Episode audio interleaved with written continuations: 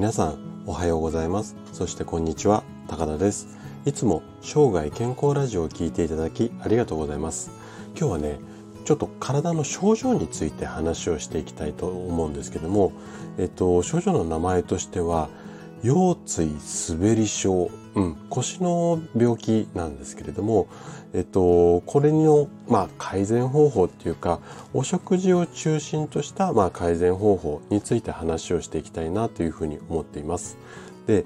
えっと、まず、腰椎滑り症、この治療で一番大切なこと、これはね、あの、あなたの体がどんな状態なのか、これをね、しっかり把握することなんですよ。なんでかっていうと体の状態に合わせた最適な治療を行わないとかえって症状を悪化してしまうケースが多いからなんですよね。であなたのこの腰の状態によってはですね今日お話しする内容を実践するよりも病院とかのいわゆる医療機関でこうするような治療を優先した方がいい場合っていうのもあるのでこの辺りはちょっと注意しながら聞いていただきたいんですけれども。で今日のテーマとしては腰椎滑り症と食事療法手術やストレッチで効かない方について。まあこんなテーマでできるだけこう手術なんかをしないでまあ治したいけどどうすればいいのかなっていうようなあなたに向けてお話をしていきたいなというふうに思っています。で、えーと、話のね、えーと、今日ポイントね3つあります。でまず1つ目にお話ししたい内容とすると腰椎滑り症の症状だったり原因あと種類っていうのがあってこの種類についてまあ詳しく説明をしていきたいと思います。で2番目にその腰椎滑り症を改善するようなお食事これについて話をさせていただきたいのと最後この滑り症の、まあ、食事療法と合わせて、まあ、体操とかストレッチこれを実践していただきたいのでこの辺りを説明します。でできるだけこう専門用語を使わずに分かりやすく話をするつもりなんですけどももし疑問質問などありましたらお気軽にコメントいただければというふうに思います。じゃあ早速本題の方に入っていきましょう。で腰椎滑り症って聞いたことある方って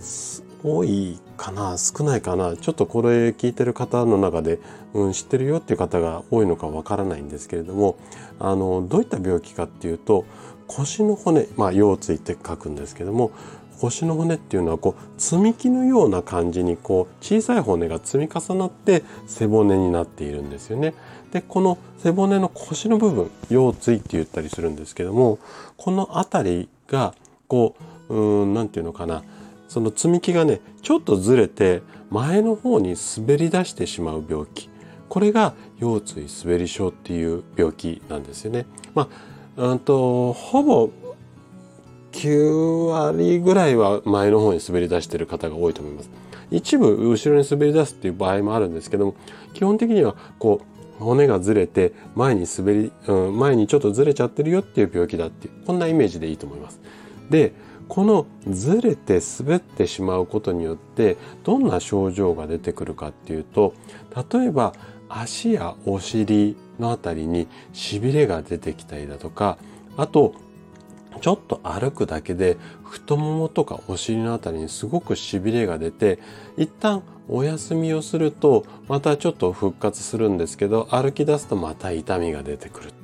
ちょっと医学的な用語になるんですけども間欠跛行なんて言ったりしますけどもいわゆるこの長い距離を歩けないっていう症状ですね。あとは腰痛だとか座骨神経痛って言われる、まあ、病気ですよね。これと似たような症状。いわゆるこう足回り腰回りに痛みやしびれみたいな症状が出てきますよっていうことなんですよ。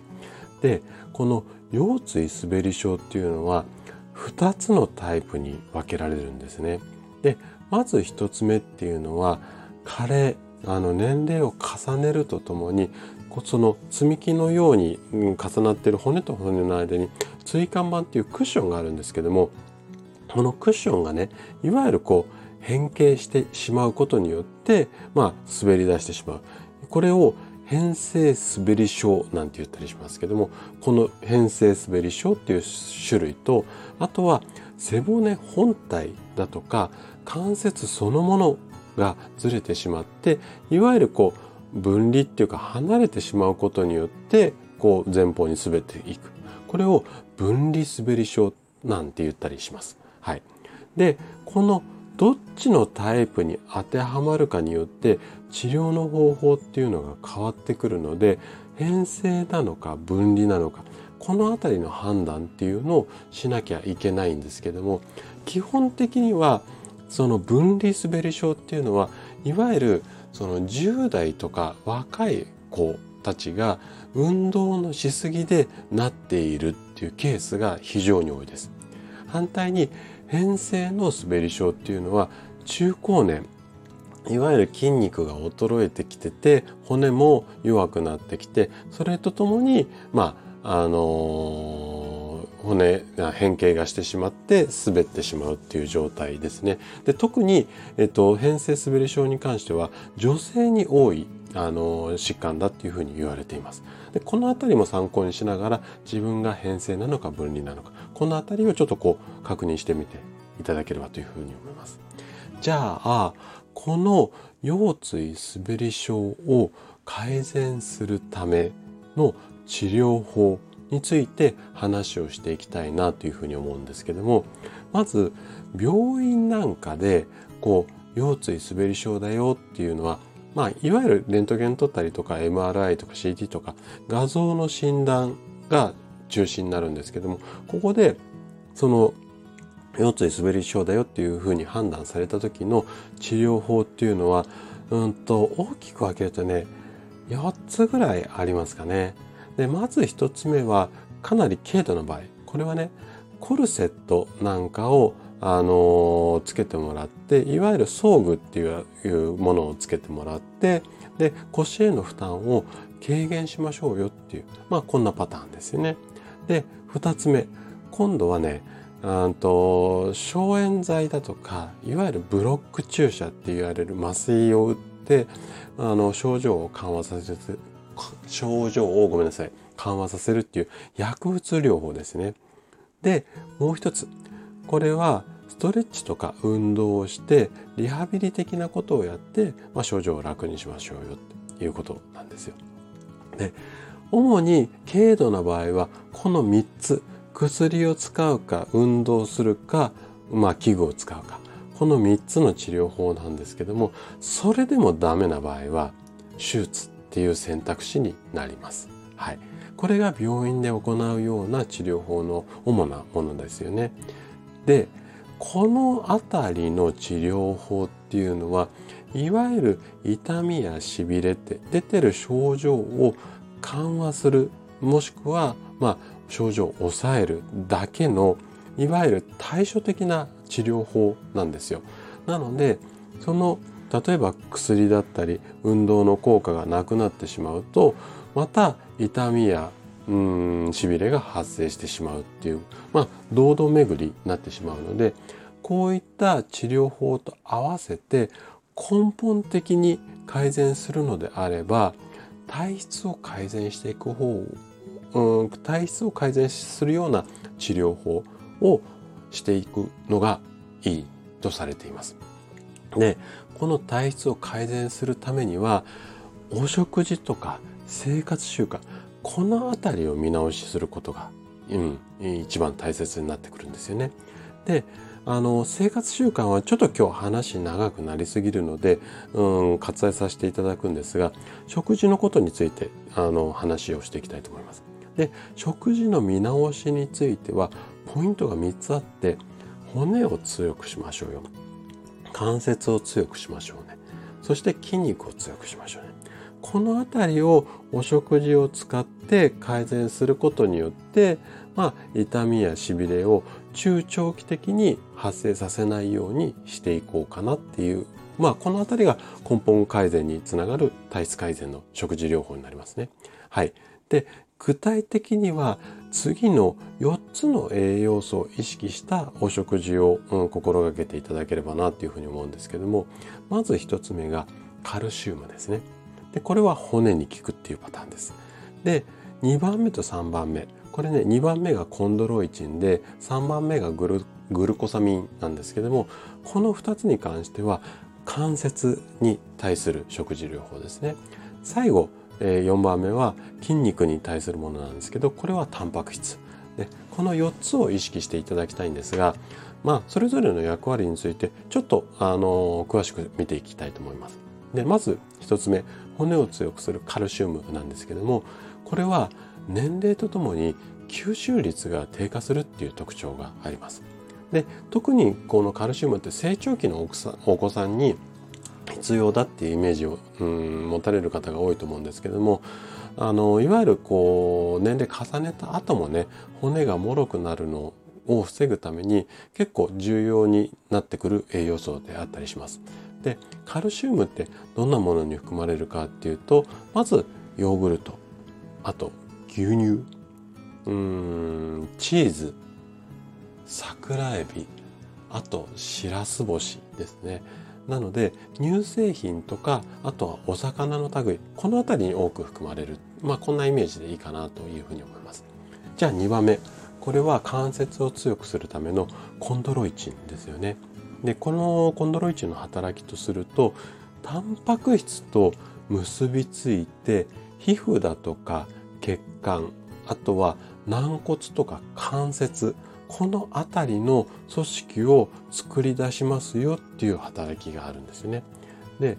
ちょっと大きな特徴なんですけどもこのコンドロイチンってまああの体内で生成できるんですけども25歳をピークにだんだんだんだんこの作る能力っていうのが低下して少なくなっていくこんな特徴があります。じゃあコンドロイチンってどんなものに含まれるのかなっていうとフカヒレうなぎあと里芋納豆なめことかです。でイメージとしてはネバネバするものに多く含まれるこんなイメージでいいかなというふうに思います。はいじゃあ次グルコサミンですね。これも関節に効くあの栄養素なんですけどもうん働きとすると軟骨の主成分の一つなんですよねこのグルコサミンってで主成分で糖とアミノ酸が結びついたアミノ糖って言われるものの一種になります。で体内であの合成されるんですけどもこれもね年齢とともにこの分解する速度っていうのが低下しやすくなってで少なくなってくると関節を変形させるこんな、あのー、ことをしてしまうのでまあこの辺りもうんと取っていきたいなっていう栄養素です。じゃあグルコサミンってどんなものに含まれるのかっていうとカニだとかエビこれはね身の部分じゃなくて殻の部分この辺りに多く含まれますあとうなぎだったり干しエビあとオクラとかキノコこの辺りにもうんと多く含まれるっていうような栄養素になりますじゃあ最後タンパク質ですねでタンパク質はまあ骨を作る材料ともなりますしタンパク質のうんとこの繊維の周りにカルシウムなんかが付着しやすいんですよね。でその間をね細胞が埋めるっていうことで、まあ、骨ができる仕組みなんですけども、まあ、骨にも効くしあとはタンパク質そのものっていうのは筋肉の主な原料になるので、まあ、あの腰回りの筋力が低下するとうんとその骨が前にずれやすくなるのでこの辺りも、うんと、筋肉を作るために取っていきたい栄養素であります。でタンパク質ってどんなものに含まれるのかっていうと卵だったり大豆